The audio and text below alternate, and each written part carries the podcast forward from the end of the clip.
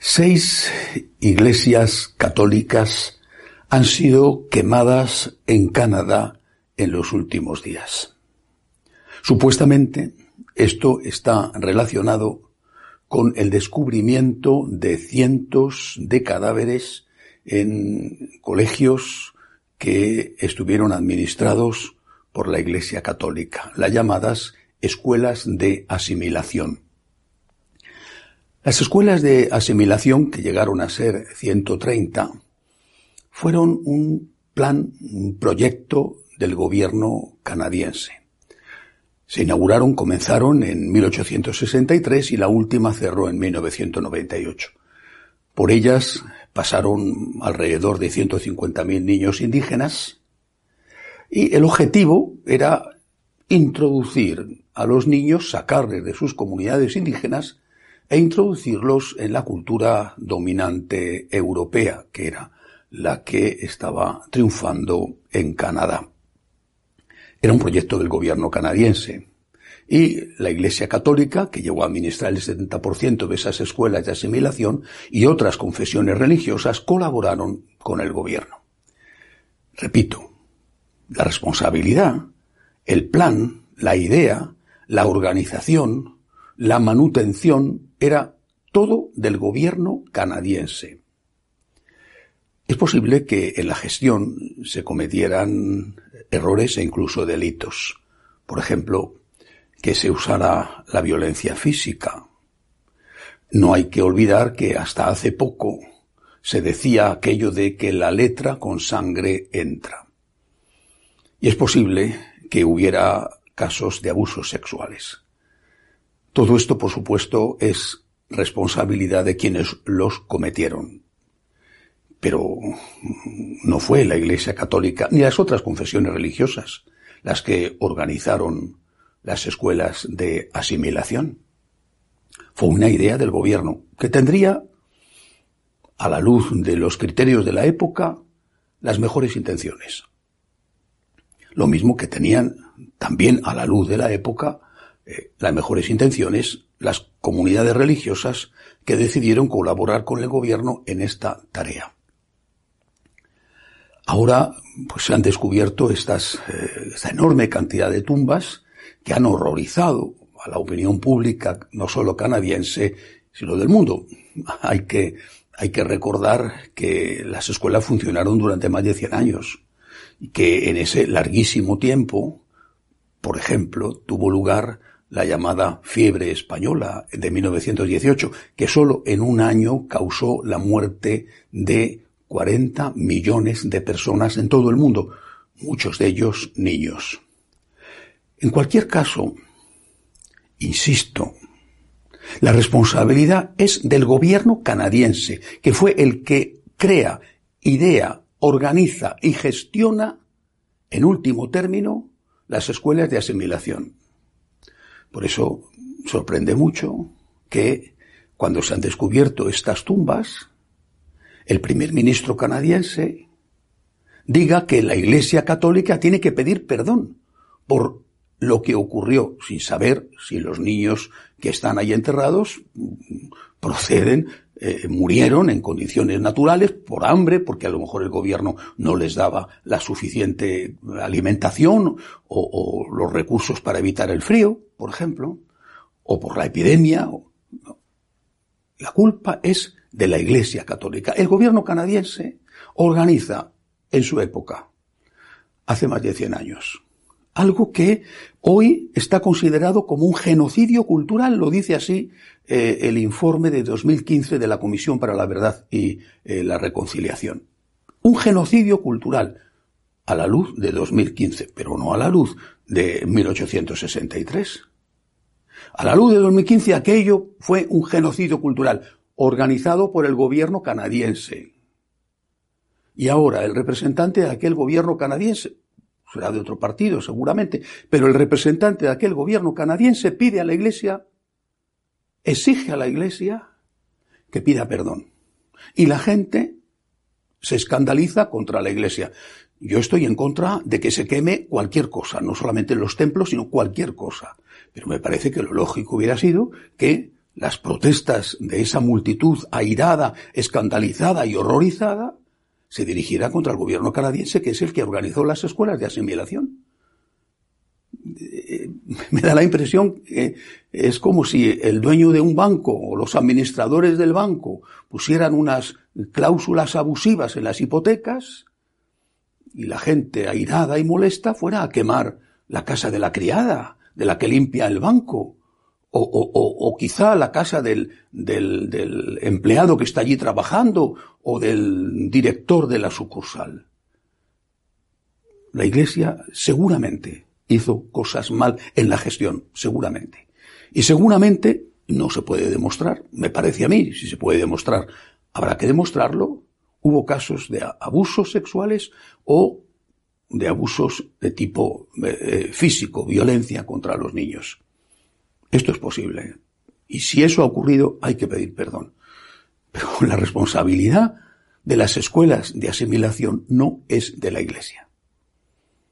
Es una injusticia achacar a la Iglesia lo que no es su responsabilidad y además es una injusticia que sean los herederos, los sucesores de los que organizaron aquello, los que responsabilicen a la Iglesia de lo que sucedió. Pero esto tiene una gran enseñanza, por lo menos desde mi punto de vista.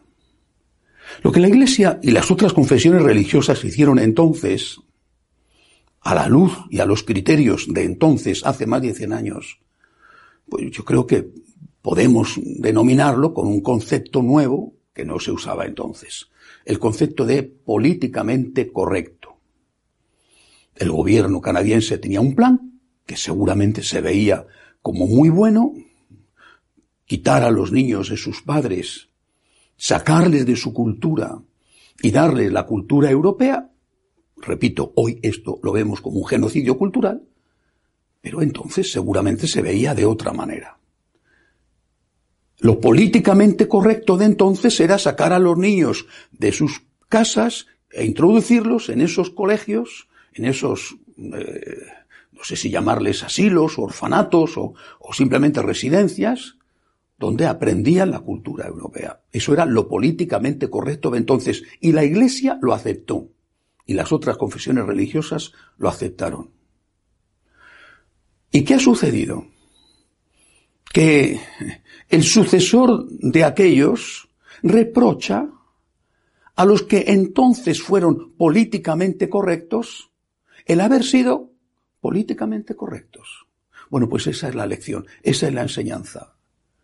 Hoy también dentro de la Iglesia hay quien nos pide, quien pide que seamos políticamente correctos y que aceptemos la ideología de género con todos sus matices, o el aborto, o la eutanasia, porque eso es hoy lo políticamente correcto.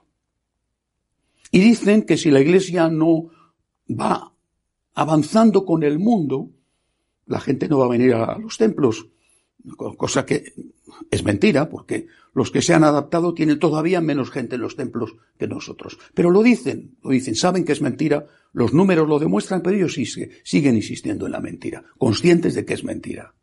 Hay que adaptarse, esta es la frase, hay que adaptarse, hay que evolucionar, hay que modernizarse, hay que ser políticamente correctos. Pero ¿qué pasará dentro de unos años? No lo sabemos. Pero es posible que lo que hoy se ve como bueno, dentro de unos años se vea como algo horrible, como un genocidio cultural. Ha pasado en Canadá. Es posible que dentro de unos años se vea el aborto como algo horroroso. Cuando no haya niños, cuando la humanidad haya perdido desde hace tiempo la capacidad de mantenerse, porque el índice de natalidad sea bajísimo. ¿Y qué pasará si dentro de unos años se considera que los niños tienen que ser educados en una familia compuesta por un papá y una mamá, un hombre y una mujer, biológicamente hablando? ¿Qué pasará? Pues que se mirará a esta época y se dirá, época de barbarie, genocidio cultural. miles de niños asesinados con el aborto, ideología de género destructiva. Dentro de cien años o menos, quizá piensen eso de nosotros ahora, lo mismo que nosotros ahora decimos que fue una barbaridad lo que hizo el gobierno canadiense en 1863. Pues a lo mejor dentro de unos años ven una barbaridad matar niños, porque no hay niños. Y entonces, ¿qué dirán? ¿Qué dirá el político de turno de dentro de 100 años? No dirá, mis predecesores fueron culpables con unas políticas antinatalistas. No dirá eso, porque será de otro partido o porque no le interesa. Dirá, la Iglesia es culpable porque se adaptó, porque transigió, porque renunció a sus principios, para ser aplaudida por el mundo. Y si la sal se vuelve insípida, solo sirve para tirarla al suelo y que la pise la gente. En Canadá se hicieron cosas mal. Es, de verdad, un genocidio cultural lo que ocurrió. Pero cuando lo hicieron, no eran conscientes de eso. La Iglesia tenía que haberse planteado a la luz del Evangelio si la colaboración con el gobierno de, Canadá hace más de 100 años era algo que podía hacer. No lo hicieron. Repito, al margen de los errores de gestión que ocurrieron y que son responsables los que los cometieron. Pero la Iglesia en su conjunto se sometió dócilmente a lo políticamente correcto de entonces. Y hoy, hoy la responsabilizan. En lugar de responsabilizar, en primer lugar, a quien ideó el programa y el plan de las escuelas de asimilación. Esto mismo nos puede pasar si nosotros hoy cedemos a lo que hoy es políticamente correcto. Tenemos que ser fieles a nosotros mismos y analizar a la luz del Evangelio y ser fieles a esa luz aquello que están proponiendo los políticos de turno. Porque si no lo hacemos, perderemos toda credibilidad. Y dentro de unos años, cuando lo políticamente correcto sea distinto, no responsabilizarán a los políticos de ahora de lo que están haciendo. Responsabilizarán a la Iglesia y echarán indirectamente o directamente a la gente llena de ira contra la Iglesia en lugar de responsabilizar a los políticos que son los verdaderos responsables. Someterse a lo políticamente correcto es siempre un suicidio. Cuando la Iglesia lo ha hecho, como en el caso de Canadá, se ha equivocado. Y no tenemos que volver a cometer esa equivocación nunca más. Hasta la semana que viene, si Dios quiere.